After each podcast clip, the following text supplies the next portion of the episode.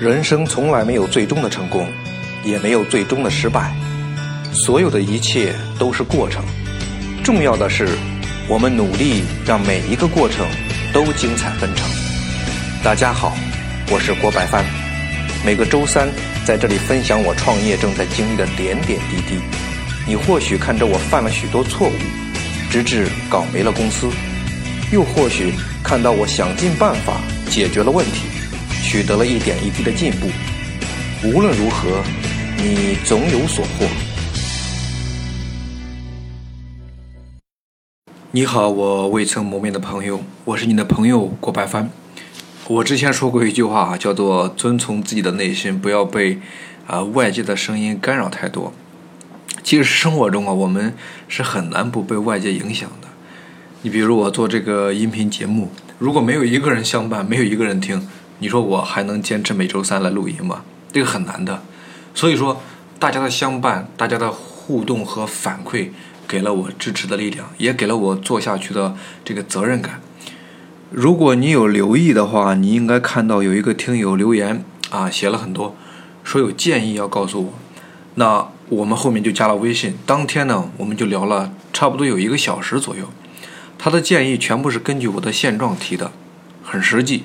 很实用，呃，有这样的在实际生活中并不相识的人花时间花心思给我支持，你要说他对我没有影响，那肯定是不可能的。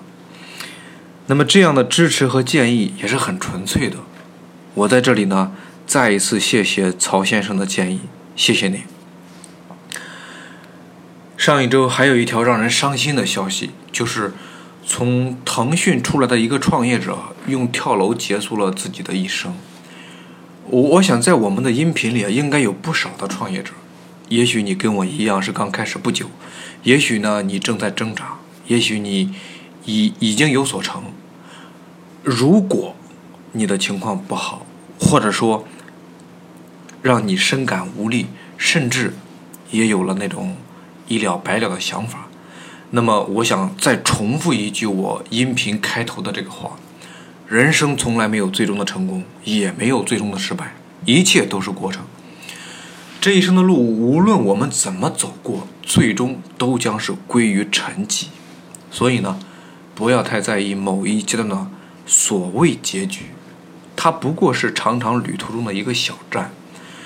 花草树木呢会开花也会结果，但是他们更享受的是春夏秋冬的经历。我们也一样，重要的不是得失，它就是经历。